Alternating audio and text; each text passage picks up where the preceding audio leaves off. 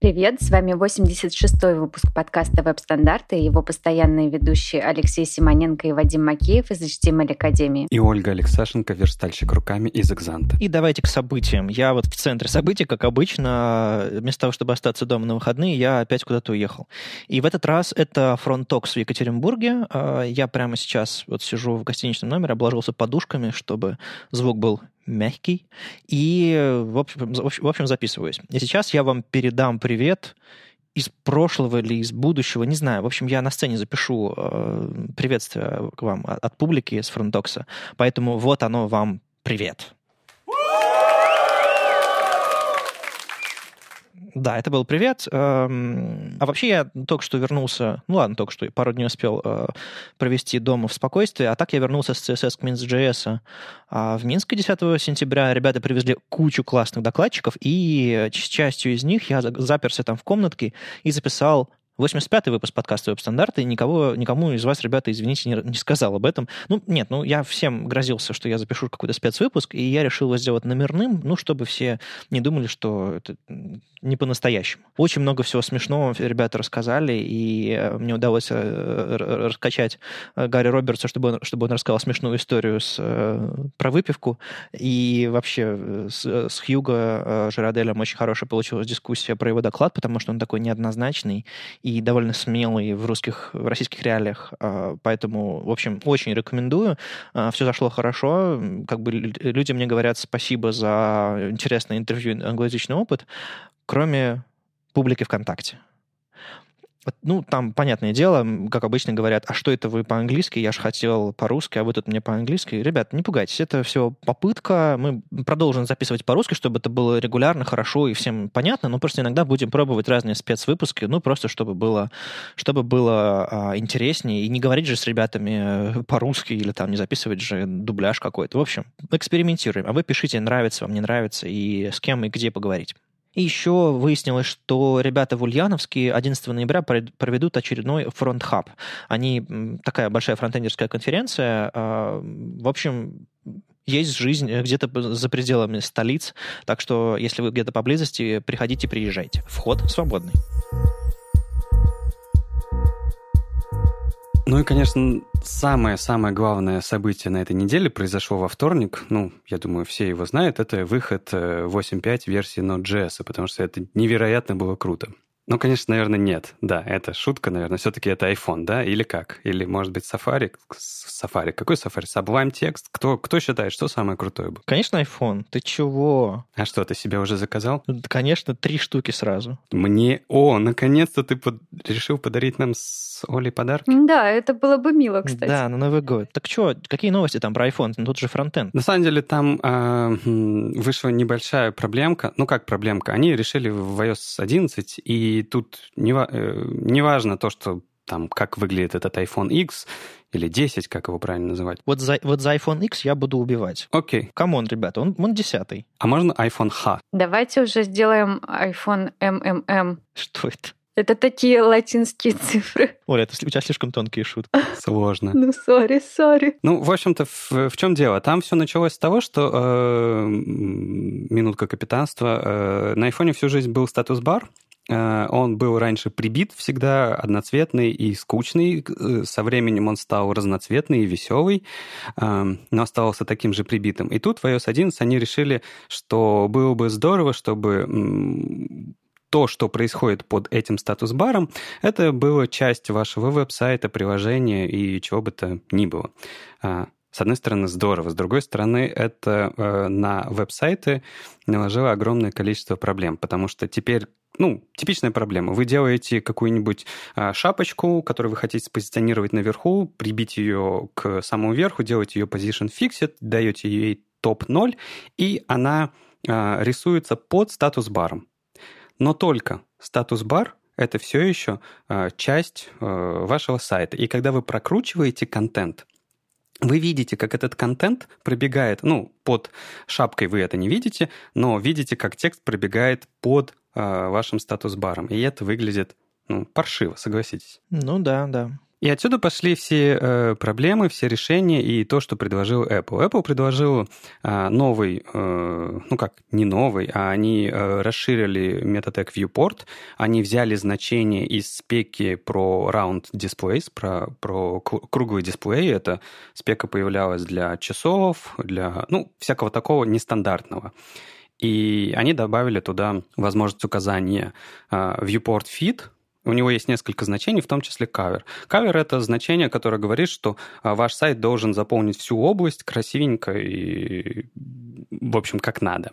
Но оставалась проблема другая. То есть с этим-то на вот этих квадратных прямоугольных айфонах более-менее все понятно. Но оказалось, что ребята выпустили iPhone Ха. ладно, ладно, iPhone 10, у которого э, кусочки экрана слева и справа видны, а посередине какая-то вот эта вот блямба, э, которая перекрывает весь контент. То есть, с одной стороны, у вас какой-то э, дисплей, экран становится э, не ровной формы, а фигурной.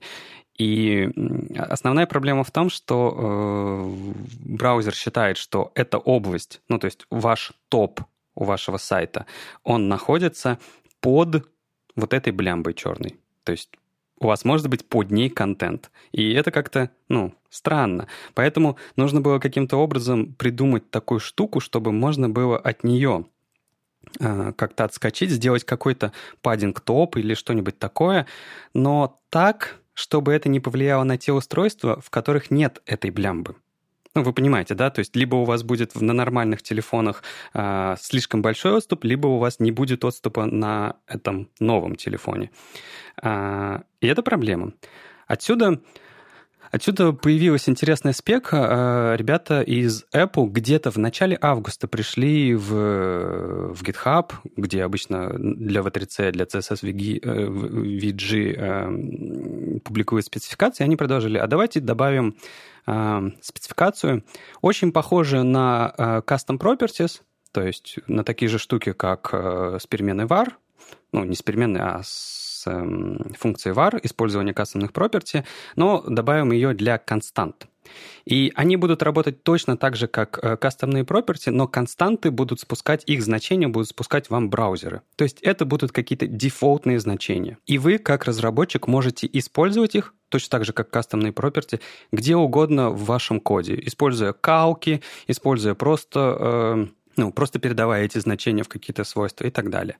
И в изначальном предложении а, ребята говорили о том, что неплохо было бы э, рассказать о предпочитаемом шриф, э, размере шрифта э, системы, на которой это все загружается. Ну, например, на телевизоре, да, то есть на телевизоре э, шрифт по умолчанию, наверное, хочется сделать значительно больше. И было бы здорово, чтобы разработчик не думал о том, какой ему поставить дефолтный шрифт, а он брал константное значение из текущей системы. Тогда у вас был бы код единообразным для разных устройств. Звучит неплохо. И помимо этого они там добавили другие значения, типа э, предпочитаемый э, фон, предпочитаемый цвет, и в том числе рассказали про safe область, то есть это специальная безопасная область, где контент будет всегда хорошо отображен. И у этой области, разумеется, значения сверху, справа, снизу, слева, ну, как у паддинга у... и всего остального. И сначала было не очень понятно, зачем это. Ну, как, рассказывали, что это нужно для телевизоров или для чего-то такого. Но потом, буквально вот после во вторник, наверное, после э, презентации Apple, ребята из Apple туда пришли в этот, в этот issue и рассказали о том, что «Окей, ребята, так как мы сегодня анонсировали iPhone X, теперь-то мы можем рассказать, зачем все это нужно в том числе». И, как оказалось, эти э, сейф-области как раз-таки нужны для того, чтобы проще было манипулировать сайтом внутри iPhone 10. Ну и, по сути, у вас, вы можете сказать padding top, save inset top, и он будет всегда знать, какая область э, безопасная на текущем устройстве. Для iPhone 10 он сделает нормальный отступ, и для нормального телефона он сделает нормальный отступ, что э, звучит хорошо. Ну, что, что интересно, никаких префиксов, ничего подобного нет, никаких флагов. Они просто взяли и вместе с, э, с iPhone и с Safari, который на ней работает, э, на нем э, выпустили эти фичи, просто они работают. И это немножко, ну, дерзко, потому что мы привыкли, что такие вещи сначала обсуждаются или хотя бы за, за префиксами внедряются, или за флагами, а тут они просто взяли выпустили. Ну, ладно, молодцы, чего. А, видимо, все так сильно не любят префиксы, что вот... А знаешь, тут история чуть больше. Они же на самом деле все-таки попытались чуть раньше это обсуждать. Понятное дело, обсуждение шло медленно, и сейчас оно гораздо быстрее идет. Но, а ты прав, они внедрили это в, э, в macOS и в iOS 11 и High Sierra. Вот. И более того, посмотри, насколько они хотели э, того, чтобы интерфейсы не ломались. Они не просто это внедрили. У них есть для э, deprecated UE WebKit, который позволял внутри э, нативных приложений открывать, э, рендерить э, через Safari что-то. И он был deprecated, то есть его уже нельзя использовать в текущих нативных приложениях. Нужно было делать этот, специальную ссылку, которая уходила на Safari, а из Safari ты мог обратно вернуться в приложение. Uh-huh. И они его деприкейтили, они его не развивали. Но эти фичи они бэкпортили в него. Mm. Это очень... Ну, это, это, это, это правильно. Да, но это очень не похоже на Apple, согласись. Ну, они начинают думать про совместимость. Ладно, а если вы начинаете думать про совместимость и вообще пытаетесь понять, что эта фигня значит для вашего, для вашего, а, для вашего сайта, а, обязательно почитайте Стефана Редфорда. Он написал, как э, сделать так, чтобы не было белых ушей у вашего сайта, а чтобы уши были, ну, не знаю, зеленые, на, слайд, на, на том примере, на котором он показывает. А, задавайте фон прямо бади, фоновый цвет, цвет или там что у вас фоновая картинка, чтобы у вас не просто на контейнере что-то сидело, а именно на корневом элементе. Но если вы задаете на баде, то HTML наследует, там сложная история. В общем, э, чтобы не было белых ушей сайта, не задавайте просто контенту. И еще там можно, собственно, объяснить Safari с помощью метатега viewport, точнее значение viewport fit, чтобы сайт а, за, э, за пределами этих ушей тоже вжимался в самые края вашего устройства, в этом случае iPhone. Э, можно написать viewport fit cover драйвер. А, и, собственно, когда вы написали этот viewport fit, вы можете, собственно, там использовать эти safe area inset, top right, bottom left, и э, нужным образом настроить отступы, чтобы сверху снизу, допустим, их не было, а по бокам, когда есть уши, ну, ну есть. Вообще, кстати, я, я еще чуть-чуть продолжу про обсуждение вот этих всех фич. Просто ребята сейчас из Apple очень себя а, ну, достаточно хорошо ведут, потому что они говорят, что ну, там идет обсуждение о том, что, может быть, константы назвать не константа, а конст. Потом кто-то пришел э, и очень умный сказал, что глобальные переменные — это не константы, ну, это ладно. И мне понравилось, что ребята из Apple сказали о том, что мы еще не выпустили это все. Еще до релиза есть буквально пару дней, и мы готовы прямо сейчас поменять какие-то простые вещи, которые мы сейчас здесь обсудим. То есть они готовы прямо сейчас э, поменять реализацию э, этих констант. И также они сказали, что они реализовали константы не э, в полном объеме, а только в частичном для того, чтобы решить вот, ну, вот ближайшую проблему с iOS 11. Вот. Но они, опять же, готовы это доработать и сделать хорошо. И вот это все обсуждение, оно очень часто уходило в то, что хорошая это блямба в iPhone 10 или нет. Ну, хотя на самом деле ища вообще была не про это, и всячески пытались от этого отходить, сказ- говорить, что типа это идите в спек around displays, вот туда, и там это все обсуждать. И тут вообще про константы. И очень многие пытались это сводить к тому, что это зачем нам эта фигня, если это Apple делает специально под под конкретное устройство. И очень здорово, что, во-первых, пришли ребята из Гугла, сказали, что нет, это не только под iPhone, на самом деле похожие есть штуки и в Android, и в других местах. И на самом деле вот эти константы, браузерные константы, которые спускаются а, разработчикам, это больше, чем даже это Safe Area, потому что вот у тебя на сайте, у тебя иногда появляется клавиатура, да, и клавиатура тебе уменьшает твой визуальный viewport. И было бы здорово, если бы тебе браузер сообщал текущую высоту твоего визуального вьюпорта через эту константу. Во, это было бы действительно круто. Или просто давал возможность, не знаю, э, ну, а, объяснял, какой размер у клавиатуры, например, потому что клавиатуры бывают разные, там, побольше, поменьше. Да, и именно это все сейчас и обсуждается в этой новой спецификации, в том числе а, такие вещи, как Picture-in-Picture, когда у тебя а, показывается видео внутри твоего веб-сайта справа, где-то снизу. Его поведение, его размеры и где оно сейчас у тебя на веб-сайте, тоже можно было бы узнать с помощью э, этой новой штуки констант. Окей, okay, это гораздо больше, чем просто блямба на айфоне. Ну, учитывая, что на самом деле уже, уже вышел, э, как ребята из Google правильно сказали, уже вышел Essential Phone, такой телефон, у которого маленький вырез с камерой наверху, который, с которым, собственно, последняя версия Android 8 тоже как-то э, взаимодействует э, правильным образом, ну, на, на нативном уровне. А вот как браузеры там себя ведут пока, по-моему, ну, никак. Соответственно, им тоже нужно будет знать, где там сейф, это Area, и, в общем, это нужно не только iPhone, это нужно еще Android и и всем остальным платформам, круглым делам и так далее. Поэтому, ребята, не надо агриться на то, что вам не нравится то, что вы ни разу не видели и не пробовали. Я говорю про iPhone 10. Попробуйте посмотреть на этот вопрос шире, потому что я уже видел какие-то дискуссии в Slack, что типа люди, ну, господи, зачем это ерунда? У нас квадратные экраны. Нет, у нас не квадратные экраны. Уже нет. И, и знаешь, ну, я совсем под конец скажу, что просто я уверен, что все равно этот тред никто читать не будет, поэтому, типа, вольный пересказ. И там немножко, разумеется, потроллили Apple за то, что, типа, на самом деле очень резонно потроллили, указали Apple, что все эти штуки, ну, вот эти константы, да и кастомные переменные, когда ты используешь их внутри калка, хочется их использовать внутри калка, разумеется, а, что в Safari сейчас это абсолютно бессмысленно, пока они не реализуют э, min-max функции для внутренности калка из э, там, текущей спецификации, которые сейчас не реализованы в Safari. И опять же, мне очень понравилось, что ребята из Apple сказали, чуваки, мы с вами абсолютно согласны, мы, с вами, мы только что завели ишью о том, что а, это нужно реализовать прямо сейчас. И они сейчас работают над тем, чтобы появились внутри калка в Safari min и max функции. Ну, прям зайчики. Э, Apple на них любо-дорого смотреть. Ладно, а еще тут новость недели, на самом деле затмившая iPhone, по-моему, по крайней мере в сердцах разработчиков. Это вышел супер релиз Sublime Text 3.0. В этом релизе нет ничего нового, но за него просят 30 баксов.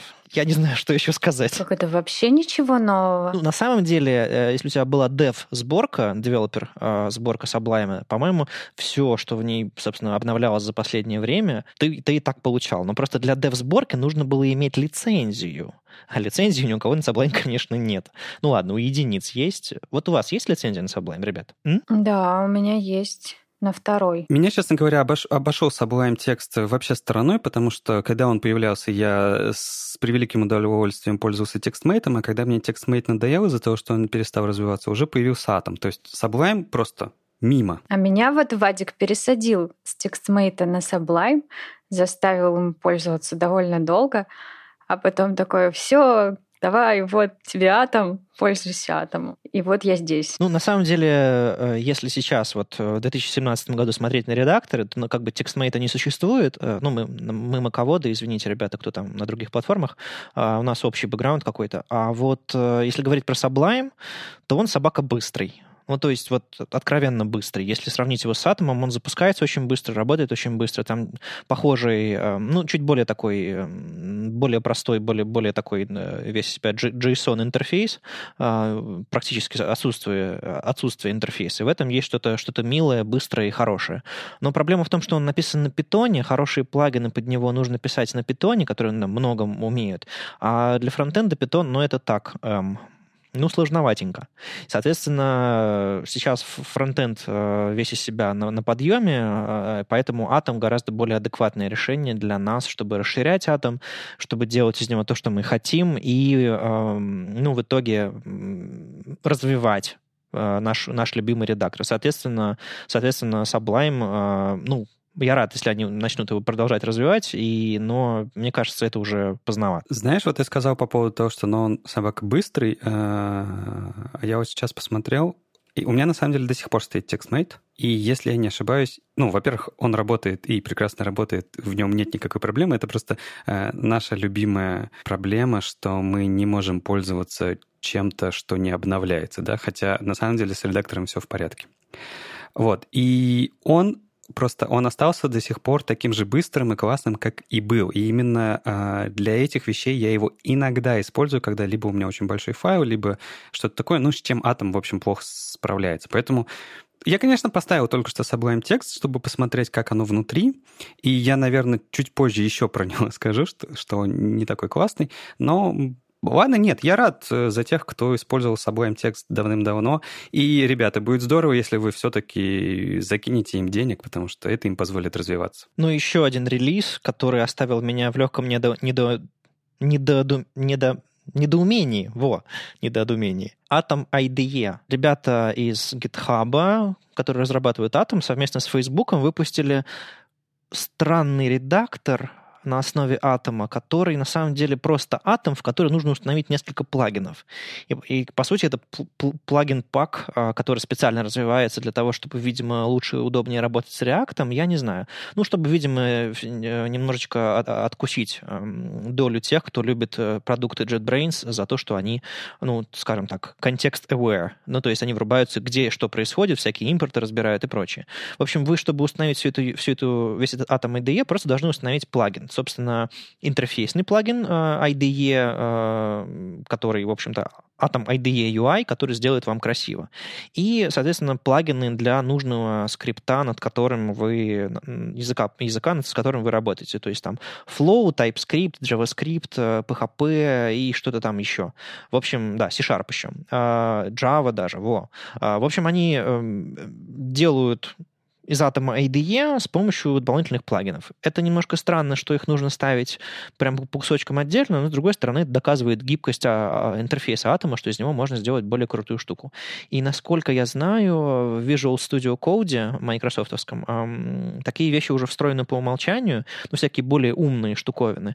И, мне кажется, вот именно в этом поле движений в сторону IDE от текстовых редакторов вот самое лучшее. То есть тормоза, пожалуйста, оставьте у IDE, а вот, вот это вот умное понимание кода, что типа у тебя импортируется какой-нибудь, э, не знаю, CSS-файл, и, и все классы начинают подстанавливаться в HTML, вот такие вот штуки, это, конечно, классно. Я только бы, наверное, ну я просто с тобой чуть-чуть не согласен, я не думаю, что это конкуренция э, проектом WebStorm. Мне кажется, все-таки это конкуренция как раз-таки Visual коду, вот, потому что все равно огромная разница между текстовыми редакторами и IDE. Как бы э, текстовые редакторы не пытались сказать, что они выглядят как IDE.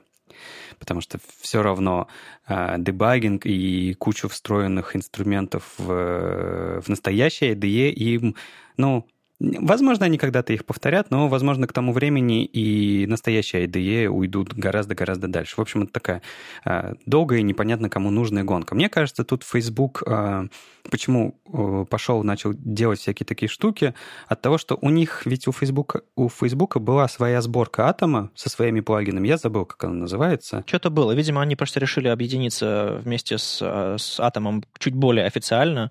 А, у них то ли Nutrition назывался, то ли как-то Nutrion какой-то, ну что-то что такое, да. Да, мне кажется, что они просто разрабатывали эти плагины внутри вот этой своей сборки и просто предложили их для всех. Мне не кажется, что команда Atom будет какие-то делать большие телодвижения в сторону IDE, это просто будет э, набором плагинов. И это не отдельный редактор, конечно же, а это просто набор плагинов э, как раз для следующей бета-версии. На самом деле, на этой неделе совершенно из-за из этого поста про Atom IDE прош, э, совершенно незаметно прошла новость о том, что Atom обновился до версии 1.20. У нас до этого была предыдущая версия. То есть на этой неделе был релиз новой версии Atom. Серьезно? Да. Серьезно. Я даже не заметил. Понятное дело. Но если ты зайдешь в блог Атома, ты увидишь, что сначала был пост 12 э, сентября. Знаешь, почему ты не заметил? Потому что все на этой неделе происходило во вторник. Ну да, молодцы. Вторник, вторник это полезно. А мы по вторникам делаем Питер CSS метапы. Кстати, да, забыл сегодня сказать, но вы, конечно, все знаете. В общем, в версии 1.20 они улучшили работу с э, гитом, с интеграцией гита внутрь атома, улучшили работу с find and replace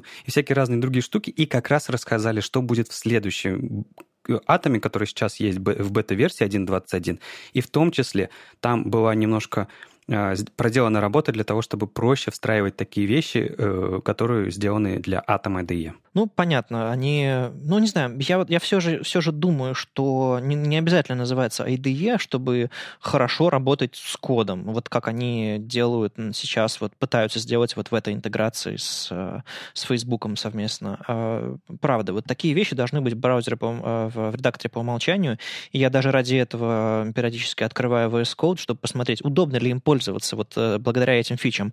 Фичи, фичами удобно пользоваться, а вот э, редактором не очень. Все-таки я не пробаюсь в VS Code. А вы как пробовали, ребят? Вот сразу видно, что ты не работал с компилируемыми языками когда э, есть некоторые языки, которые невозможно ну, просто взять и написать, чтобы они работали. Надо нажать кнопочку, чтобы у тебя приложение скомпилировалось, и это может только IDE. А, ну в этом смысле. Ну, на самом деле, знаешь, сейчас половина фронтенда, она компилируется, только тогда работает. Всякие там а, препроцессоры, бабели и прочая фигня. То есть мы из, из легкого, чистого простого фронтенда шагаем вот в эту, в эту Java, прости господи, где нужно все вот собирать. Ну, нет. Ну, вообще, я удивлена, что еще ни один редактор не встроил себе внутрь какую-нибудь там, ну, вот этот NPM ноты, на чем мы там собираем, чтобы это можно было тоже делать одной кнопкой. Наверное, потому что еще нет устоявшегося э, основного принципа. Да нет, почему не устроил? Есть такие плагины, есть плагины, которые собирают лес, есть плагины, которые собирают SAS.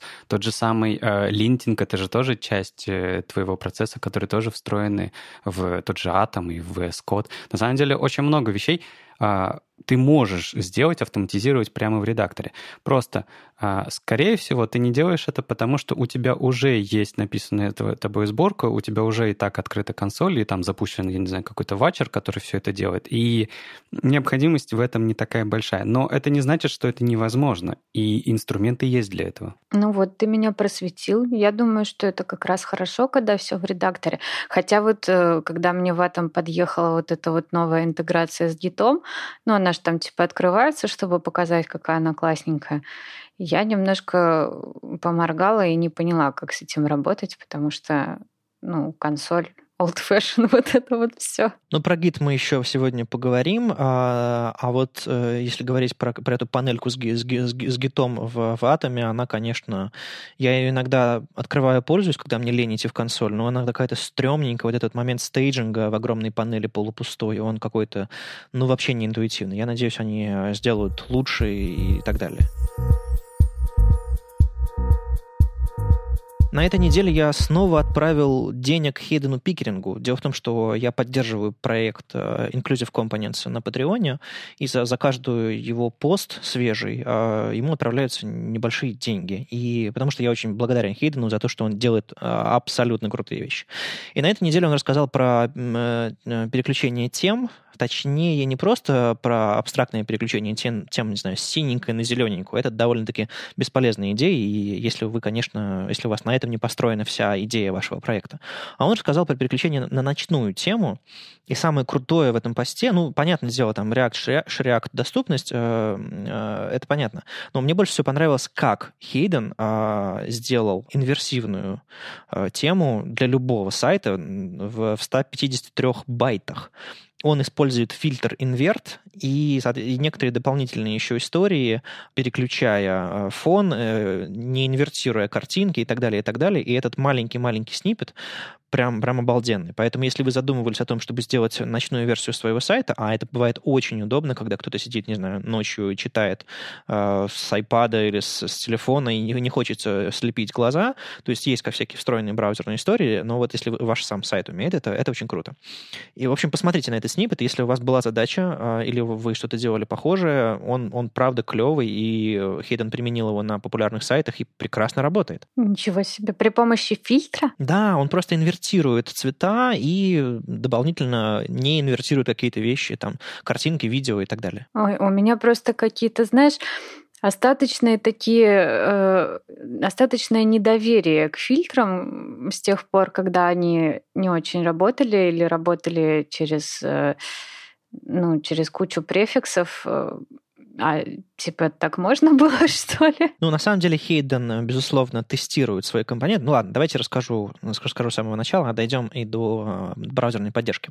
В общем, смотрите, он предлагает маленький компонент в React, который делает кнопку, прям вот а, у которого есть ARIA э, pressed, то есть нажатое и не нажатое состояние для экранных читалок. Собственно, он Хейден в этом своем сайте, на этом своем сайте делает доступные компоненты. И он э, для того, чтобы современная молодежь поняла, о чем он говорит, сразу идет по React-компоненту. То есть он берет Create React Apt, заводит там компонент и начинает внутри него рассказывать про разные, про разные крутые штуки. Безусловно, он проверяет, как это все работает в читалке, и в читалке, конечно, безусловно, очень круто. То есть Dark Theme Toggle Button not pressed, Dark Theme Toggle Button pressed. Вот что читает читалка, и это, по-моему, ну, самый адекватный э, интерфейс, к которым возможно, потому что у вас не просто кнопка, на которой написано черные, не знаю, инвертировать, что, что инвертировать. А, а если вообще это div с кликом, то это, ну, экранная читалка вообще не дойдет. Поэтому он использует э, доступную кнопку и правильным образом все это делает. Мне еще очень понравилось, что он э, встраивает стили на страницу с помощью элемента style, ну, поскольку в, в реакции вот эта вот вся история, что все внутри одного компонента, он прямо туда вставляет э, style tag, но, к сожалению, JSX не поддерживает прям inline стиля внутри, поэтому он туда он хранит отдельно, но это отдельная история. Самое крутое, что он э, берет и ставит на элемент style атрибут медиа, и этому атрибуту медиа дает значение none и этот стиль не применяется. Ну, то есть я знал, что MediaNan не применяет стили, я знал, что можно ставить стили инлайном с помощью э, элемента style, но что эти вещи можно соединить, и инлайновые стили не применятся, пока вы не переключите медиа на all или там screen, я этого не знал, и это прям очень круто. Но, к сожалению, не все браузеры это поддерживают. Э, насколько я помню, в Chrome, если динамически переключить атрибут медиа, вот именно в inline э, элементе style, то он не применит. Поэтому, ну, как бы, ну, React там и так все перерисовывает, поэтому он, естественно, просто тримает содержимое этого стайла, и, соответственно, браузер его перерисовывает э, в зависимости от этого. Но сам способ, имеется в виду статически используемый, он, конечно, крутой. Um, ну и, соответственно, он прокидывает этот, этот маленький э, сниппет текста внутрь компонента и применяет его, переключая атрибут медиа. Это, это, это, конечно, очень круто. Что еще интересного он делает? Он проверяет, работает ли фильтр в браузере с помощью маленького сниппета кода из, там, а, по-моему, из Modernizer. Соответственно, если этот сниппет потенциально заработает в браузере, он показывает кнопку, и кнопка, в принципе, работает. А, если не работает, ну, вы переключение тем убираете. На самом деле, переключение темы — это не... Если это не какая-то супер фича, если вы не, не, читал как книг онлайновая какая-нибудь, а, когда это прям вот очень-очень сильно нужно, а когда это дополнительная фичка на вашем сайте, такой подход вполне себе нормальный нормально. Если нет, ну тогда придется не на фильтрах это реализовывать, все, конечно, станет гораздо сложнее, а, поэтому решайте, что, что, вам, что вам важнее, что вам нужнее. Но сама э, история, что проверить поддержку и только тогда дать возможность а, включать-выключать, это очень правильно, и он атрибутом hidden, прямо во время инициализации компонента, показывает или прячет, собственно, саму кнопку, которая все это переключает. Ну и на всякий случай для атрибута hidden задают display none в общих стилях, потому что, ну, не все браузеры еще до конца умеют это делать. Отдельно он устанавливается на высококонтрастном режиме, который есть на Windows, то есть, на самом деле, пользователи, которые не просто для, для развлечения или там для ночного времени переключают а, тему на инверсную, а они со всем интерфейсом э, операционной системы так работают, и им просто так удобнее, потому что, ну, особенности зрения и так далее. Главное, что советует Хейден, это, во-первых, проверяйте на медиавыражение, есть специальное high contrast э, медиавыражение для, э, с префиксом MS, а другое, он дает несколько советов, но главное, пожалуй, не используйте контентные картинки фоновым изображением, потому что фоновое изображение в, в режиме высокой контрастности просто исчезает. А если оно исчезло, оно не видно, ну, в общем, вы, вы поняли. А, оно недоступно становится в высококонтрастном режиме. Поэтому позиционируйте картинки, image, background, э, вернее, object fit, вот это вот все, а, это все гораздо, гораздо лучше. Контент должен быть прямо на странице, и это на самом деле загружается гораздо лучше и круче. Вот, в общем, э, приводит этот компонент, его можно установить э, React Theme Switch из NPM. А, он приводит еще реализацию на, на обычном JavaScript, без всякого вот этого крутого модного. Но там реализация не на кнопке, а на чекбоксе, что, ну, немножко хуже, на мой взгляд, просто потому что с точки зрения разработчика вам все равно нужен JavaScript, чтобы такое переключать, а с точки зрения пользователя экранной читалки, а, они гораздо лучше прочитывают саму концепцию кнопки, нажатой или, или отжатой, чем чекбокс, потому что чекбокс, он типа выбрано, не выбрано, это скорее к формам относится, поэтому логически сложнее понимать. Тут у ребят из «Злых марсиан» вышла статья про Git Push э, Force и всякое разное вокруг этого, и мы, наверное, решили обсудить, э, у кого вообще были э, какие-нибудь проблемы когда-нибудь с гитом, бывало ли так, что вы ломали репозиторий, а может быть, у кого-то было так, что вы ломали репозиторий совсем в хлам, и с ним уже ничего не сделать. Ну, в общем, Git Push Force — Замечательная штука, которая, правда, очень портит всем а, остальным разработчикам настроение. Дело в том, что, ну, понятно, Git Push Force, он немножко э, переписывает историю, скажем так, и всем разработчикам обязательно нужно э, запулиться и получить это изменение, иначе у них, если они будут продолжать коммитить, у них все будет очень плохо, и нужно будет разрешать неразрешимые вещи. Я вас хотел спросить вот о чем. У вас бывало такое, что вы фигачите-фигачите, не знаю, в pull в бранч какой-нибудь, в какую-нибудь ветку, а что-нибудь потом у вас, я не знаю, вы сначала удалили не то, потом переименовали не то, и дальше продолжали, вот этот ком у вас накатывается, накатывается, вы продолжаете делать не то, не то. Давайте, допустим, сделаем еще так, что а, вы еще и не атомарно коммитите, а коммитите кучу изменений сразу в одном комите. А, ну, в общем, такой классический пример. И потом вы понимаете, что вам что-то нужно сделать. Вам нужно как-то это все откатить, ревертнуть. Ну, реверт в базовом понимании в гите это не совсем то, это, это просто новый комит, возвращающий то, что было, но история все равно загажена. И что вы обычно делаете в таких ситуациях? Ну, я обычно открываю интерфейс а, какой-нибудь гито, гиту, ну, типа Тауэра, то есть Git Tower есть такая программа, которая позволяет ну, в интерфейсе все это делать. И там есть на самом деле всякие удобные кнопочки, удобные переключалочки, которые позволяют быстренько откатить, не знаю, последние несколько комитов, но сохранить историю изменений, сохранить там staging статус, например.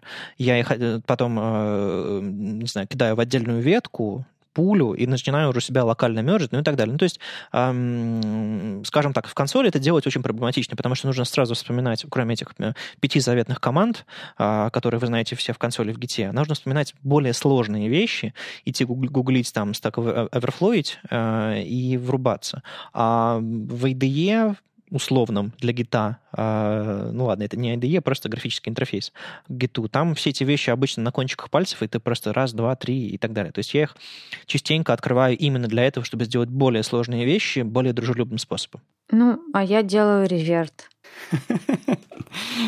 Но ведь реверт оставляет э, дурную историю, то есть он оставляет то, что э, твои ошибки. Ну, и что?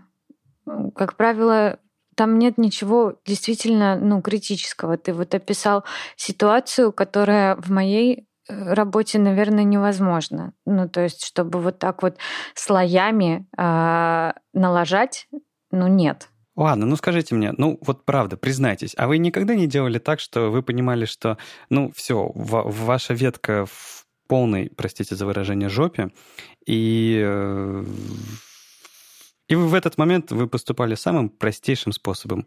А, эти изменения аккуратненько складывали рядышком, а, удаляли ветку, стартовали ее заново и делали все красиво. Да, бывало. Не, на самом деле я иногда делаю еще хуже. Я копирую файлы, которые я изменил, удаляю репозиторий, чекаучу его с GitHub заново, например, и снова возвращаю туда файл. Иногда просто а, даже на уровне ветки ну, в общем, иногда бывает так, правда, быстрее сделать. Во, это я к тому, что все, все мы люди. А, я тоже так иногда делаю, потому что, и правда, иногда, когда, ну, прям какое-то стечение обстоятельств идет, а вам, в принципе, на эту ветку пофиг, то проще ее, и правда, удалить, чем разбираться в этом всем. Но но при этом э, знать и уметь э, хорошо работать прямо из консоли с, с тем многообразием функционала, который есть в Git, это все равно э, круто и очень полезно. Ну и, собственно, мы о чем говорим. Тут Андрей Новиков из «Злых марсиан» написал, э, мол, если у вас все пошло плохо, что же делать, если вы там э, git push force и, э, ну, как бы, всякие конфликты или там потери, еще что-то такое. Ну, как бы все говорят, что из гита что-то потерять нереально, оно все так или иначе где-то хранится, и как-то я этому, этой идее, в принципе, доверяю. А, ну, наверняка можно сделать что-то совершенно, типа, прям вот атомное, прям вот чтобы все убить насмерть, э, наверняка. Но или суперсложное, что вообще никогда не смержится, э, да. Но есть разные советы, которые он дает, и кроме прочего, там uh, force with lease uh, флаг, не просто force, а, ну, который позволяет, который остановит команду push force, если там что-то случилось. Это такой force, но, но, но, но аккуратный. То есть знаете, даже можете алиас сделать, который э, заменяет force на force with lease, и тогда вы никогда не сможете прям вот совсем насмерть что-то убить в удаленном репозитории. А я на самом деле считаю, что самый правильный способ, и я им на самом деле пользуюсь, я просто а, ну, понятное дело, не коммитить в мастер, это окей, да, а, никогда не коммитить в мастер, но э, я на самом деле э, в GitHub все мастер-ветки помечаю protected branches, что их нельзя за форс пушить. И это тоже очень приятно, но это говорит, это скорее, скажем так, если у вас репозиторий хранится именно на GitHub или, или GitLab, там это можно сделать. А если у вас какой-то внешний репозиторий, я не уверен, что можно это залочить на, ну, как бы лежит на вашем сервере где-нибудь. Я не уверен, что это можно залочить там. Не знаю, мне кажется, можно. Просто а, в такой ситуации, когда у тебя работает, а, ну, я не знаю, над одним репозиторием большая команда, разбираться, кто там что зафорсил и что теперь делать все остальные команды, это вот этим не хочется заниматься. Поэтому лучше запретить а, форс, чтобы а, общая ситуация в команде была в порядке. А этот человек, который там все перехреначил у себя в ветке, пускай сам с этим и разбирается. На самом деле, форс бывает полезен, когда у вас какой-нибудь гид-мастер условный, если у вас команда или этот проект достаточно большой, что там периодически нужно уборку наводить а, или бить по ушам а, тех, кто ерунду написал, а, там историю переписать, как-то перемержить что-то или просто удалить, не знаю, большие файлы, чтобы у вас репозиторий был полегче, Бывает и такое, что люди там э, фигачат макеты 100, 100, 100 мегабайтные, и в итоге у всех там чекаут длится по 5 минут э, в лучшем случае. Ну, нужно, скажем так, говорить, так, все руки убрали, никто не коммитит, сейчас зафорсим, а потом там типа пульните себе. Ну, то есть это, это хоть гид по сравнению с другими системами контроля версий делает очень много магии э, за вас, он какие-то штучки простенько быстро мержит и так далее. Все. То есть он сильно упростил жизнь и вообще популярность улучшил а, систему контроля версий. Но какие-то ситуации, конечно, нужно знать, чтобы потом ну, вам не прилетело. А вообще мы, конечно, из истории знаем, что перепись истории — это плохое дело. Перепись населения. Или подождите. Историю пишут победители. А после победителей кто? Другие победители. Не, а кто после победителей переписывает историю? А, ну то есть у, у кого форс больше, тот и, тот и главный или что? Ну, то есть, Конечно. Если вам дали доступ, права до репозитория, вы можете там на, на, наворовать, на, на убивать. Поэтому относитесь к этому с ответственностью. Тут на неделе еще был а, Edge Dev Summit, или как он там называется, в Сиэтле, а, где Microsoft э, собрались в духе Chrome Dev Summit а, и подобных мероприятий и рассказали, что у них нового для веб-платформы. Он, надеюсь, во вторник был? Нет, по-моему, он был в какое-то другое время, и они все-таки получили свое внимание. Там была прямая трансляция, видео доступно, мы ссылку дадим. Но главное, что они там рассказали, что у них до конца этого года сервис-воркеры и прогрессивные веб-приложения станут first-class citizen, ну, то есть нативными на платформе Windows. Это обалденно, что они как бы собираются поддержать там веб-манифест, сервис-воркеры, вообще все на свете. А, и это будет частью, скажем так, легкой платформы создания приложений для Windows, ну и, соответственно, будет работать в Edge и так далее. Но кроме этого, они еще а, под это дело выпустили промо-ролик такой в духе, ну, абсолютно в духе Apple, а, ну, или, в принципе, в духе там промо-роликов подо что-то, там такие интервью, там показывается, кто как кто-то печатает на клавиатуре, как люди, задумав, задумавшись, сидят перед экраном, экраном. Ну, очень классный ролик, и там показали всех наших героев, там Табаткинса, Эли Куэтема, там Рэйчел Эндрю, а, ребята из Microsoft, там Бо Капа, Грега Уитверта, все эти люди, даже если вы их не знаете, а, просто произнесите их имена вслух и скажите спасибо. Потому что все эти люди, а, там еще Берт Босс и, в общем, куча, все эти люди помогли реализовать гриды в браузеры. И этот ролик рассказывает, откуда взялись идеи, как это все реализовалось, и что до конца 2017 года во всех стабильных браузерах появится современная, а, стабильная реализация гридов, и это обалденно. Я думаю, 2018 год будет как раз-таки годом, когда мы будем потихонечку внедрять гриды. По-моему, пора будет как раз. Ну, а если вам плевать на всю эту историю и к черту все, просто посмотрите ролик э, очень, очень забавный в духе, ну, там такая музыка веселая играет, как, знаете, как будто я прям жду, что они сейчас начнут показывать, как там из цельного куска алюминия вытачивают э, grid layout, и он такой классный. Э, ну, просто совершенно обычный промо-ролик, и мы привыкли к таким, а, не знаю, в автомобильной промышленности, в девайсах каких-то, да, или там любое стартаперское видео на Кикстартере какое-то, а, оно вот, вот такое. А про фичи для веба никто так не говорит, ну, потому что, ну, типа, ну, вышли пришли флексы, там, э, окей, начал использовать там, а тут гриды, штука, и они сделали рекламный ролик. Я очень надеюсь, что компания будет продолжать такое, э, популяризировать фичи таким образом, потому что на самом деле если этот ролик посмотрит какой-нибудь журналист, ему станет гораздо понятнее, что это и как это. То есть э, это такой, знаете, public relations, со стороны разработчиков, со стороны технологических компаний. Поэтому нам нужно лучше объяснять, что это, что, что это такое, почему это важно, и этот ролик в этом направлении очень приятное дело делает. Я очень-очень надеюсь, что у них... Я еще ролик не смотрел, я обязательно его посмотрю, но я очень надеюсь, что там э, на фоне будет голос Джонни Айва. Будет ведь? А, ну, там есть похожие, похожие реплики и похожие взгляды, что мы создавали эту штуку, чтобы предвосхитить невозможное, ну или как это так говорят. На этой неделе вышла, на самом деле, очень занятная статья.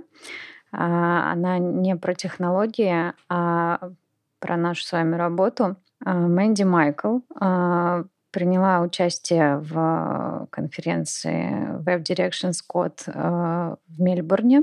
Она участвовала в панельной дискуссии вместе с Марком Дальглишем и Гленом Мадерном. И в частности, э, у них там поднялся вопрос, а, есть ли какая-то ценность в людях, которые не пишут JavaScript. Ну, не могут, не умеют или просто не хотят. А она рассказывает, что а, они обратились к аудитории и спросили, а кто из вас нанял бы человека, который умеет только CSS и HTML и не пишет JavaScript?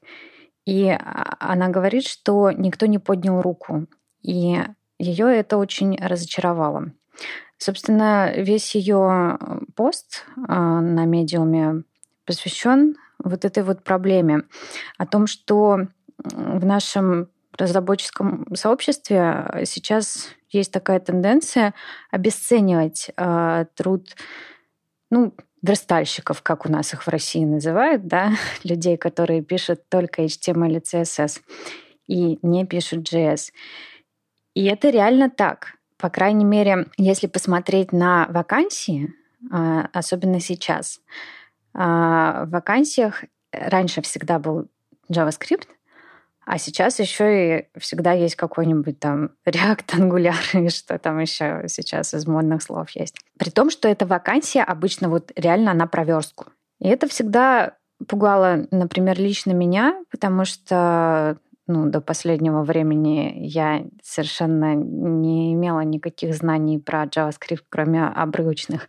И при этом э, ну, меня, как и многих, на самом деле довольно сильно мучает э, синдром самозванца, так называемый, а, о том, что я не настоящий программист, да, я не училась в техническом вузе, я не могу программировать. Хотя, в принципе, ну, как-то как я могу, как все. Но нет, я всегда отказывалась программировать. Я всегда говорила на собеседованиях, что, ребята, я делаю только верстку.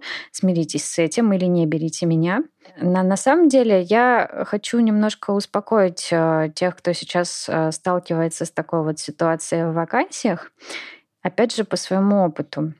Потому что, несмотря на то, что я так говорила, э, меня всегда брали на работу в течение э, ну, 12 лет моей карьеры у меня не было ни одного отказа из-за того, что я не умею писать JS. Ну, если только это не была вакансия какая-то именно, где а, нужен только JS. Я думаю, что пока а, мы не перешли полностью на, а, как это сказать, интернет-приложение вообще для всего, там какие-нибудь приложения на реакте одностраничные, вот это вот все, верстальщики будут востребованы. А, потому что, как правильно замечает, э, опять же, Мэнди в своей статье, а, лучше быть узким специалистом, хорошим узким специалистом в своей области, а, чем быть человеком, который ну, вроде как знает и может все, но по верхам. Ни один знакомый мне JavaScript-разработчик не был способен э, сверстать э, интерфейс э, ну, достаточно сложный э, так быстро, как э, ну, профессиональный верстальщик. Поэтому, если вы сталкиваетесь с обесцениванием, как, вероятно, сталкиваются люди, описанные в этой вот статье Мэнди. Не беспокойтесь. Но опять же, я вот призываю всех, всех новичков в отрасли, всех эм, джаваскриптеров не обесценивать HTML и CSS, потому что, ну, это, это неприятно. Давайте будем каждый э, хорошим специалистом в своей области и будем помнить, что а, как это было профессии разные нужны, профессии разные важны. Нет, там было какое-то другое слово. Какое? Э, люди разные нужны, люди разные важны. Что-то, что такое. Да, было. но оно было про профессии. Это я точно помню. На самом деле, э, во времена, когда я только начинал, эм, все было примерно так же. То есть мы писали верстку на HTML и CSS, а потом закручивали в ее какие-нибудь адские PHP-шаблоны. Э, Соответственно, работа с каким-то шаблонизатором обычно появлялась в, в требованиях или в резюме, ты сам упоминал ее. На самом деле сейчас, если вы фокусируетесь на верстке и вам это нравится, вам не нужно, э, не знаю, создавать э, архитектуру React-приложений. Вам нужно просто уметь, там, не знаю, в JSX прокинуть пропсы э, и, и, и вот, это все, то есть прокинуть вашу верстку, понять, как эта модульность вся работает, собирается. И на самом деле это так же просто, как работа с каким-то условным PHP-шаблонизатором, Smart или еще что-то такое. Ну, то есть там те же там фигурные скобочки и так далее. Вы просто должны врубаться, как, не знаю, поднять какой-нибудь проект в консоли, как его, в какие места вставить стили и там, может быть, посмотреть, как работают всякие там styled components или CSS modules, но на уровне пользователя, а не на уровне человека, который продумывает архитектуру. И тогда, это, сделав эти, эти небольшие полшага, мне кажется, вы получите вполне себе э, хорошую строчку в резюме, что я как бы супер верстальщик, и я умею интегрировать свою верстку в, в реальные single-page компоненты. Знаете, на самом деле, э, это же э, эта статья тоже вышла, видимо, где-то в начале, потому что я ее как-то не зацепил, и вот большое большое бурление обсуждения этого не зацепил, но меня как-то в течение недели какие-то отголоски этого э, доставали. И на самом деле я бы не сказал, что сообщество э, настолько, э, настолько плохое и настолько, э, в общем, дурное, потому что те, те сообщения, которые э, были, ну вот в рамках этого всего обсуждения, они абсолютно адекватные, там абсолютно адекватные люди э, пришли и начали высказывать. То есть, по-моему, на, насчет этой статьи высказался чуть ли не каждый. И э, все сводилось примерно к тому, что даже если мы пишем JS, мы в том числе пишем CSS и HTML. Если вы пишете, если вы говорите, что вы пишете CSS и JS, то 90% того, что вы на самом деле пишете, это CSS. И, это, и от этого никуда не уйти. Но больше всего мне понравилось, э, не помню, кто это, меня как-то мимо это все проходило, но я как-то какие-то выдержки запомнил, как обычно, короче. А, но больше всего мне понравилось то, что а, это вот, вот то, что сейчас происходит, вот тот снобизм а, от JavaScript-разработчиков э, в отношении а, верстальщиков, который сейчас происходит, он очень похож на то же самое, что было чуть ранее, когда бэкендеры говорили о том, что фронтендеры — это не, не настоящие программисты, что типа чем вы там занимаетесь? Господи, формочки двигаете. Вот мы пишем настоящее, настоящее, серьезное. Мы тут занимаемся промышленным программированием, а вы там бауетесь с рюшечками.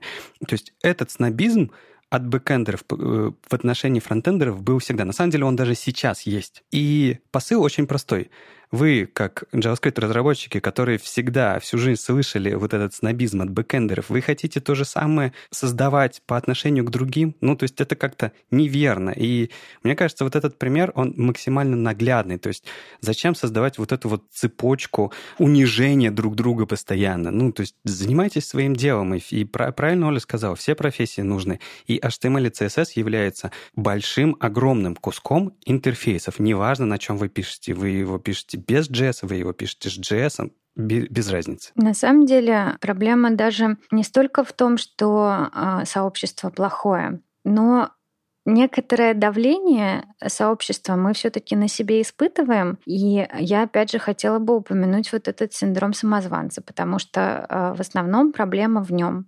Человек сам в себя не верит, особенно если он чувствует давление. И а, ему ну, реально трудно в такой атмосфере. Я хотела бы на самом деле добавить, что а, я вот а, пошла на JS интенсив. На самом деле, имея в виду вот это вот скорее даже не получение знаний, потому что какие-то знания у меня все таки были. За 12 лет там можно нахвататься всего. А я имела, имела в виду, что я смогу как раз бороться со своим синдромом самозванца. Я как бы структурирую свои знания, я получу сертификат, и я буду себя чувствовать лучше. И вот реально я сейчас в самом конце этого интенсива, я уже сдала свое задание на проверку, и я чувствую себя гораздо увереннее. Он просто вот, ну, уходит этот синдром. Поэтому, а, если кто-то э, страдает тут такими же штуками, я могу посоветовать пойти э, немножко поучиться хотя бы на какие-то курсы.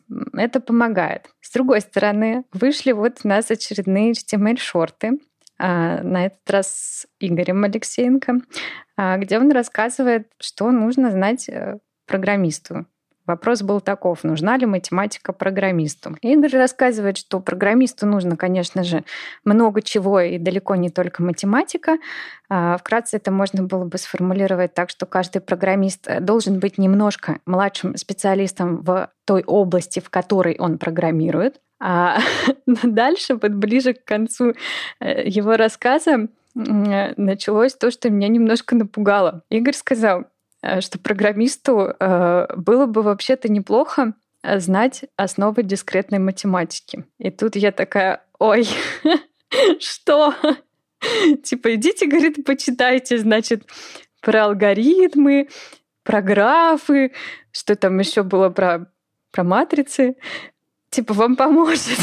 И я такая, ой, а как же так? Я же не смогу. То есть я, я реально представила, что я беру такой учебник по дискретной математике, смотрю туда и, как э, в известной присказке, вижу фигу. Но потом я подумала, а вот я же смогла э, пройти этот интенсив, хотя ну, некоторые задания были довольно сложными. Я бы э, не получив знаний на вебинарах, я бы не смогла решить такие задачи. И я подумала, а может быть, надо попробовать открыть этот учебник по дискретной математике, а вдруг, а вдруг, конечно, у меня там выветрившиеся мои знания э, из школьной математики, они как-нибудь там всплывут и мне помогут. Но я еще не попробовала. Вот как вы думаете, я смогу? Наверняка есть какая-то дискретка для чайников или что-нибудь такое, не? Леша? Э, дискретная математика для детей. Мне кажется, конечно, что Игорь немножко нагнетает. Посыл посыл-то понятный, что э, большинство вещей пригодится, да, но большинство вещей пригодится не всем все-таки. Все-таки есть разные задачи, есть разная, есть разная работа и есть разная э, глубина погружений.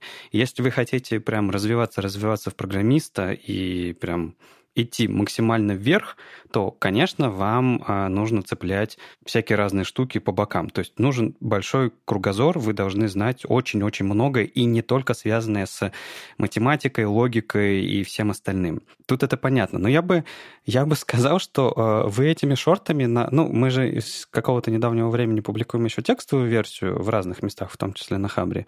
И э, вы открыли портал ВАД, по-моему, нет? В смысле? Ты не знаешь, что э, вот этот вот вопрос математика для... Нужна ли математика для программиста? Это же, это же прямой вход в открывающий портал в ад, потому что эта тема, эта тема периодически стартовала на Хабре за последние 10, не знаю сколько лет. И она каждый раз, она она абсолютно каждый раз вызывает абсолютно то же самое обсуждение. Встречаются два лагеря, которые говорят, что мне это совершенно не нужно, и другой лагерь мне это нужно. И это всегда заканчивается тем, что люди приводят совершенно сумасшедшие какие-то аргументы, там уже совершенно какие-то сумасшедшие э, обсуждения, уже, по-моему, все забыли про э, зачем это все нужно. Наверняка никто не читал, не смотрел, но все э, с удовольствием участвуют в комментариях, потому что, я не знаю, у нас, по-моему, ни один пост не набирал столько комментариев. Это не только с нами происходит. Я думаю, что если через год кто-нибудь напишет статью, нужна ли математика программисту на Хабре, она откроет ровно такой же портал. Ну, 197 комментариев — это не такой уж портал ВАД. Ты еще не видел портала ВАД э, под постом, э, когда опера переходит на, на Блинк. Нет, ну это понятно. Ну, дай время. Это да. Ну, слушайте, Хабр — это опасное место. Он почти как ВКонтакте в этом смысле. Так что, на самом деле, э, я думаю, что это все происходит, потому что очень, а, ну, многие люди в нашей отрасли, они получали образование, конечно же, техническое образование. Пять лет тяжелого труда, а, пять лет какой-то там ну, разнообразнейшей математики, а, которую им приходилось зубрить и сдавать. Естественно, они когда им говорят, что это вообще-то не нужно, они чувствуют обесценивание вот этого вот своего пятилетнего труда. И отсюда вот это вот ну, вот эти вот бесконечные споры, и можно их совершенно легко понять в этом смысле. Я считаю, что люди, которые отучились пять лет, они имеют преимущество, потому что у них мозг уже такой натренированный, хороший, и они знают, что делать. А у меня вот, например, мозг гуманитарный, он дичайше скрипит, а, решая какие-то простейшие задачи. Я все равно еще раз повторю, это очень сильно зависит от того, что ты делаешь сейчас и собираешься делать в ближайшее время. Потому что почему-то все очень... Э, ну, обобщать это это здорово. Обобщают практически все, да? А, вот. А, и Разумеется, заголовок он обобщенный, ну, потому что там как нужно короткое, мало количество слов, поэтому э, нужна ли математика программисту, это обобщенный вопрос. А, но Игорь, на самом деле, же отвечает, ну, скажем так, локально, точечно. Он делает уточнение, когда она может быть нужна. Но, разумеется, обсуждение совершенно не про это, а обсуждение в целом. То есть про общую фразу. Нужна ли в целом математика каждому программисту? И, конечно же, тут нельзя ответить однозначно, потому что она иногда нужна, иногда нет. Зависит от твоих задач. Если ты делаешь, я не знаю, вон, вышел в Firefox поддержка веб-VR. Если ты будешь что-то там делать без понимания математики, я не знаю, чего еще там, каких еще отделов математики, высшей математики, то у тебя будет невероятно сложно. А если ты фигачишь интерфейс, где уже есть э, библиотеки на, каждое, на, каждый, на каждый чих, то тебе, разумеется, это не нужно. И может, может быть, тебе даже это будет вредным, потому что тебе нужно тут не задумываться о высоких материях, а просто фигачить и не думать ни о чем, а только о сроках. То есть, если говорить про какое-то развитие, знаешь так, тут просто очень важный момент. Я могу сказать, что если думать про развитие, то, разумеется, к этому нужно стремиться. Но тут есть маленький нюанс, о котором нужно сказать.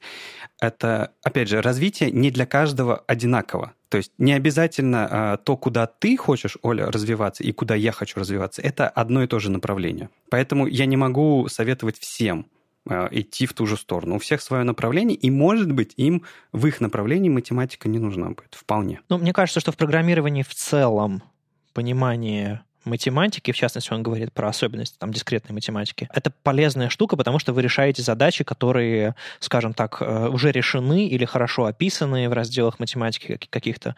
И именно об этом речь, что эти области достаточно близки, чтобы друг другу помогать и как-то э, соотноситься. То есть нужно ли э, программисту, вот именно программисту, не разработчику интерфейсов, а программисту, знать, как работает какой-нибудь кернинг, ну, как Игорь упоминает, наверное, уже в меньшей степени, потому что эти вещи хуже соприкасаются касаются. Но, опять же, в узком случае, конечно, нужно. А так, вот именно вещи программирования, два слова, программирование и математика, они стоят довольно близко и во многих местах пересекаются. Поэтому, собственно, Игорь говорит, что да, скорее всего, нужно. Поэтому это был заголовочный вопрос. Ну, я все еще выступаю за то, что э, всем хорошим специалистам нужен мощный интеллект.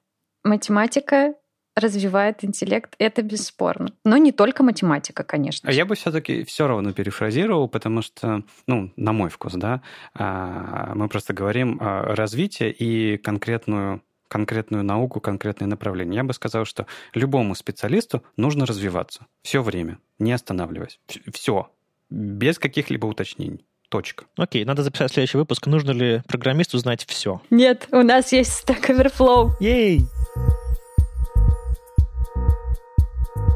Расскажи нам про программирование, Леша. В смысле, ты хочешь опять про E6 модули? О, да. Ну, это же неправда. ты же наверняка не хочешь про них слышать.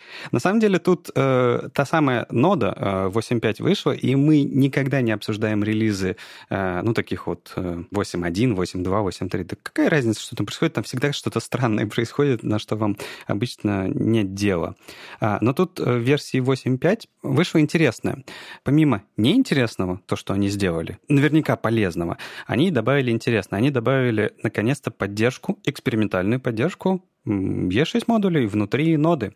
И вы, начиная с версии 8.5, с флагом Experimental модули сможете запускать э, настоящие E6 модули По-моему, это прекрасно. Что нужно только сказать, что, во-первых, э, эта фича экспериментальная, она не полностью работает. Например, динамические модули не работают до сих пор, в процессе все делается, что э, вы сейчас не можете подключать из эм, CommonJS модулей E6 модули. Ну, то есть, в общем, сейчас работает только так. Вы запускаете из E6 модуля E6 модули, и все. Никакой, эм, никакого многообразия. Но что интересно, будет ли а, будут ли эти модули включены по умолчанию вот в ближайший LTS-релиз, который будет в октябре. То есть восьмая версия в октябре превратится в LTS-релиз, который, у которого будет долгая поддержка, и многие, некоторые как мы любим обобщать, э, компании могут уже задумываться о том, чтобы перейти с 6 LTS на 8 LTS, тем более там такое огромное количество интересных фич. Но, скорее всего, точнее, не скорее всего, а абсолютно точно в 8 LTS модулей не будет, и модули по умолчанию будут включены вероятнее всего только в 10 LTS, который будет э, только через год. Поэтому пока мы можем только играться. С другой стороны, у нас же есть такая штука, ну, как, я не знаю, а, а скажите мне, э, ребят, Вадим, Оля, вы же игрались наверняка с вашими сборками проектов, включали туда всякие разные Babel и, чтобы писать в сборке-то как-нибудь по-новому. Это же на самом деле не production-код, можно и глупостями позаниматься. Ну, я все свои эксперименты с какими-то новыми фичами JavaScript, естественно, начинаю с, с какой-то сборки, просто потому что, ну, нода впереди планеты всей, там вот это вот V8, который там э, прогрессивный, и, естественно, можно поиграться со всеми JavaScript фичами, и от этого этого никто не умрет, потому что этот код не попадет в продакшн. Я, как уже говорилось, не писала JavaScript до последнего времени, а учат меня сейчас э, как она называется? ES5? Да, ES5. А, поэтому это все от меня далеко. Но насколько я вижу а, в моем проекте, а, в сборке есть всякие бабели, но при этом JS-код там включает в себя jQuery, и я, честно говоря, пока не разобралась, как это сочетается. Ну, почему бы этому и не сочетаться, в принципе, вполне себе. В общем, что, что там в ноде еще интересного с этими E6 модулями? Я, э, на самом деле, уже попробовал поиграться. Отлично работает. Э, ну, если вы знаете все э, нюансы, то, что точно не работает, типа динамических, динамической подгрузки и всего остального. Тут есть несколько важных моментов, про которые мы как-то раз обсуждали, но я их на всякий случай еще раз повторю. Во-первых, подключение модулей. А, теперь обязательно вы должны писать в соответствии с URL-схемой, ну, то есть внутри импорта у вас должен быть э, э, валидный URL. Неважно, абсолютный, э, относительный, но вы уже не можете написать э, без там точка слэш, например.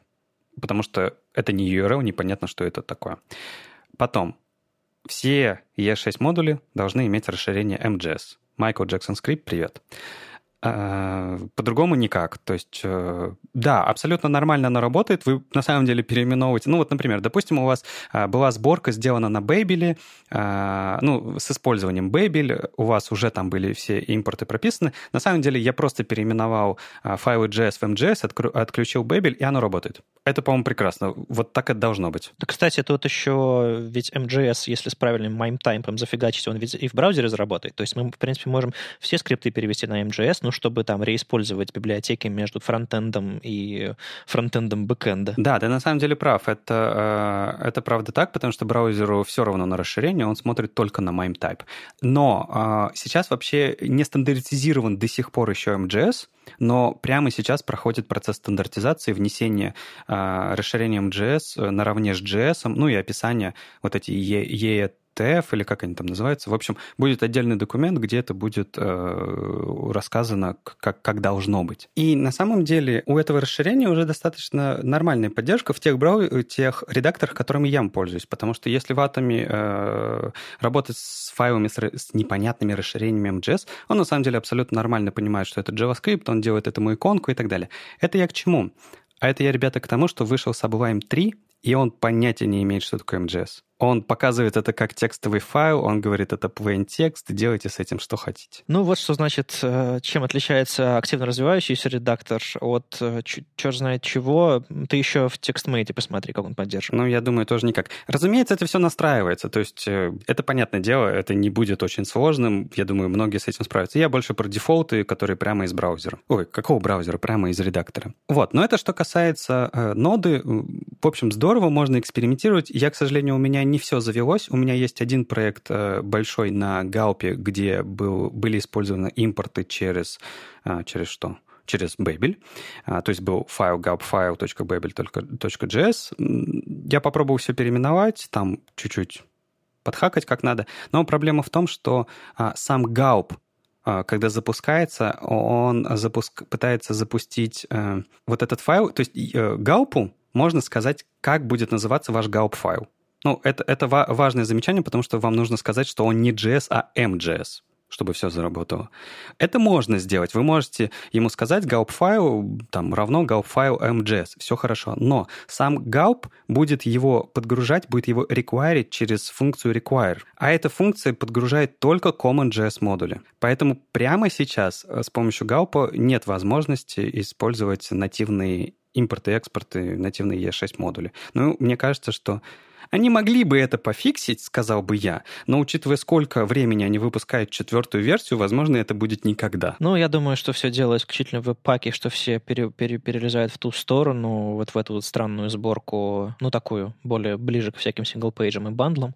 А, соответственно, соответственно, у Галпа меньше пользователей, меньше внимания со стороны компаний. Ну, и я не знаю, выйдет, выйдет ли четвертая версия когда-нибудь, а может быть, если выйдет, то уже всем будет все равно. Может быть, потому что, ну, правда, очень долго. Это, по-моему, это дольше, чем веб-пак второй выходит. То есть прям невероятно. Вечность. Долгострой. Причем он же работает. У меня до сих пор четвертый галп используется. Просто он не релизнут. Ну, я уже, честно говоря, и перестал э, ждать, и перестал думать об этом, просто потому что, э, мне кажется, тут вопрос исключительно во времени и в бюджете open source проекта, который, ну, когда его автор не может сам потратить достаточно времени и найти э, людей, которые сделают это за него, ну, тут простая э, история с, с open source, который э, впадает в такие ситуации, когда становится невостребованным, и тут уже ничего не поделаешь. Искусственно поднимать поднимать проекты, вливать в них какие-то деньги, пожертвования, ну а смысл, если сообщество это не нужно? Ну, сообщество голосует, сообщество выбирает другие проекты.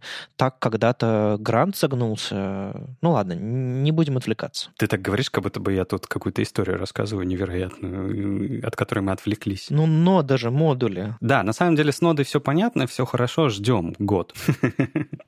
А тут ведь Филипп Волтон э, написал еще одну статью, не про ноду, но про всякое разное новое в JS. И мне нравится, что такие статьи начинают появляться, и, по идее, они сейчас должны появляться все больше и больше, потому что браузеры уже давно-давно убежали вперед, уже можно начинать думать, а может быть нам перестать поддерживать E11 или, не знаю, как-то флбэчить на него или уже меньше на него рассчитывать. А дальше у вас, ну, то есть вот это, знаете, такой рубеж, после которого у вас такое светлое, зеленое будущее, в котором все прекрасно.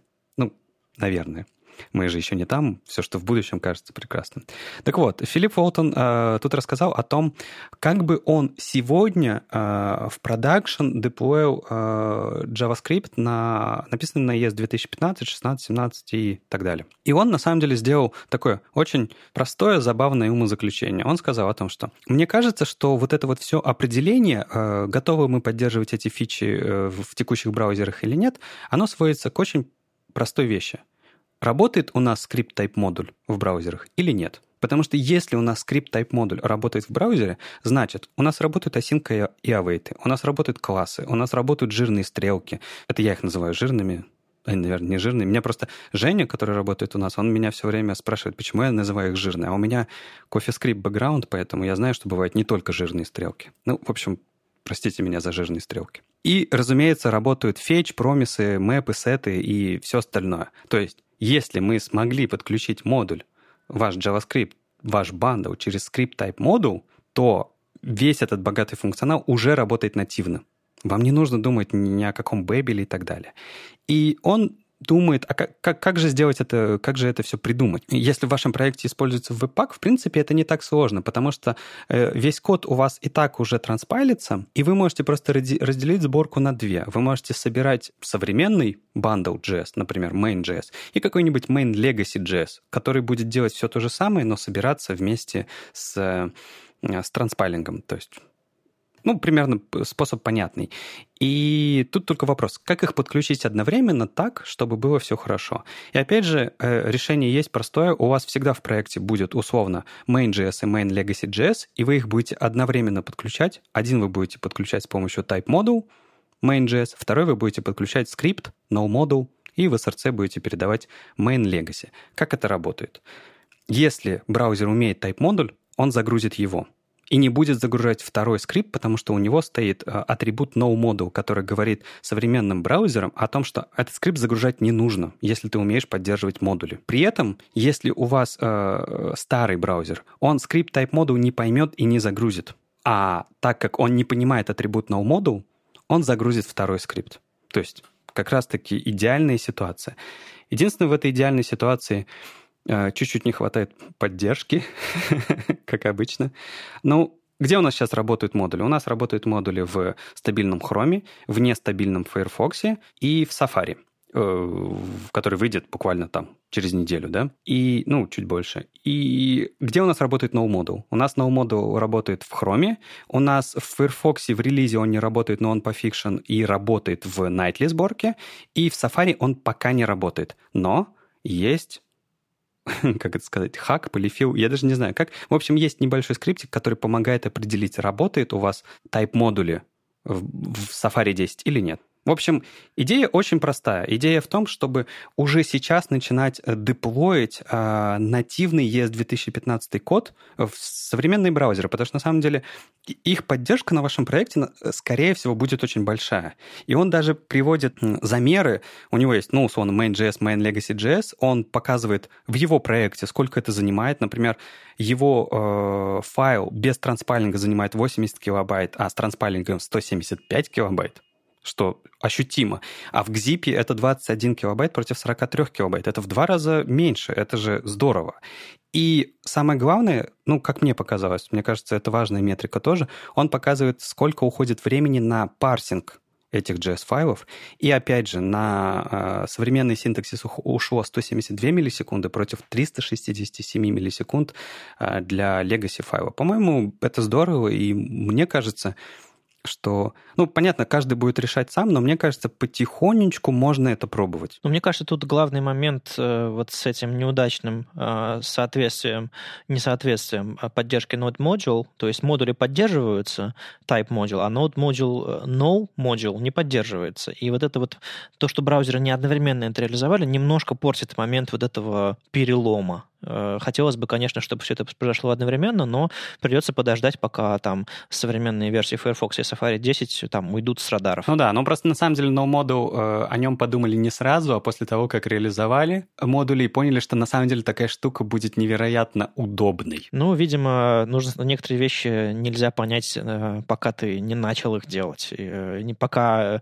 Ну, на самом деле, если, если бы сообщество было больше привлечено в, в, в процесс создания стандартов еще чего-то, или компании более открыто это делали, которые там пионерят всякие фичи в браузерах. А, наверное, ну, модуль появился бы раньше. Но ладно. Зато, зато правда, комбо классная, и это, правда, переломный момент. И знаешь, я тут на этой неделе как раз э, уже несколько раз поигрался с э, модулями в браузерах. Слушай, они, они правда здорово работают. Ну, то есть тебе правда не нужно думать о том, что тебе нужна какая-то дополнительная система. Это, это в тему твоего твоего любимого доклада ванильный, э, ванильный CSS. Тут же такая же штука, ванильный JS. У тебя просто модули работают из коробки. Ты можешь загружать, ты можешь делить свои JS либо как тебе хочется и не накручивать никакую сборку вокруг. Они просто будут работать в браузере и они работают. Это очень классно. Ну и они делают самое главное, что любят разработчики. Они помогают не думать. Ну, ну да, наверное. ну как-то грустно. Оль, закрывай эту шарашку уже. Хватит. С вами был 86-й выпуск подкаста «Веб-стандарты» и его постоянные ведущие Алексей Симоненко и Вадим Макеев из HTML Академии. И Ольга Алексашенко, верстальщик руками из «Экзанта». Услышимся на следующей неделе. Пока. Пока. Чао.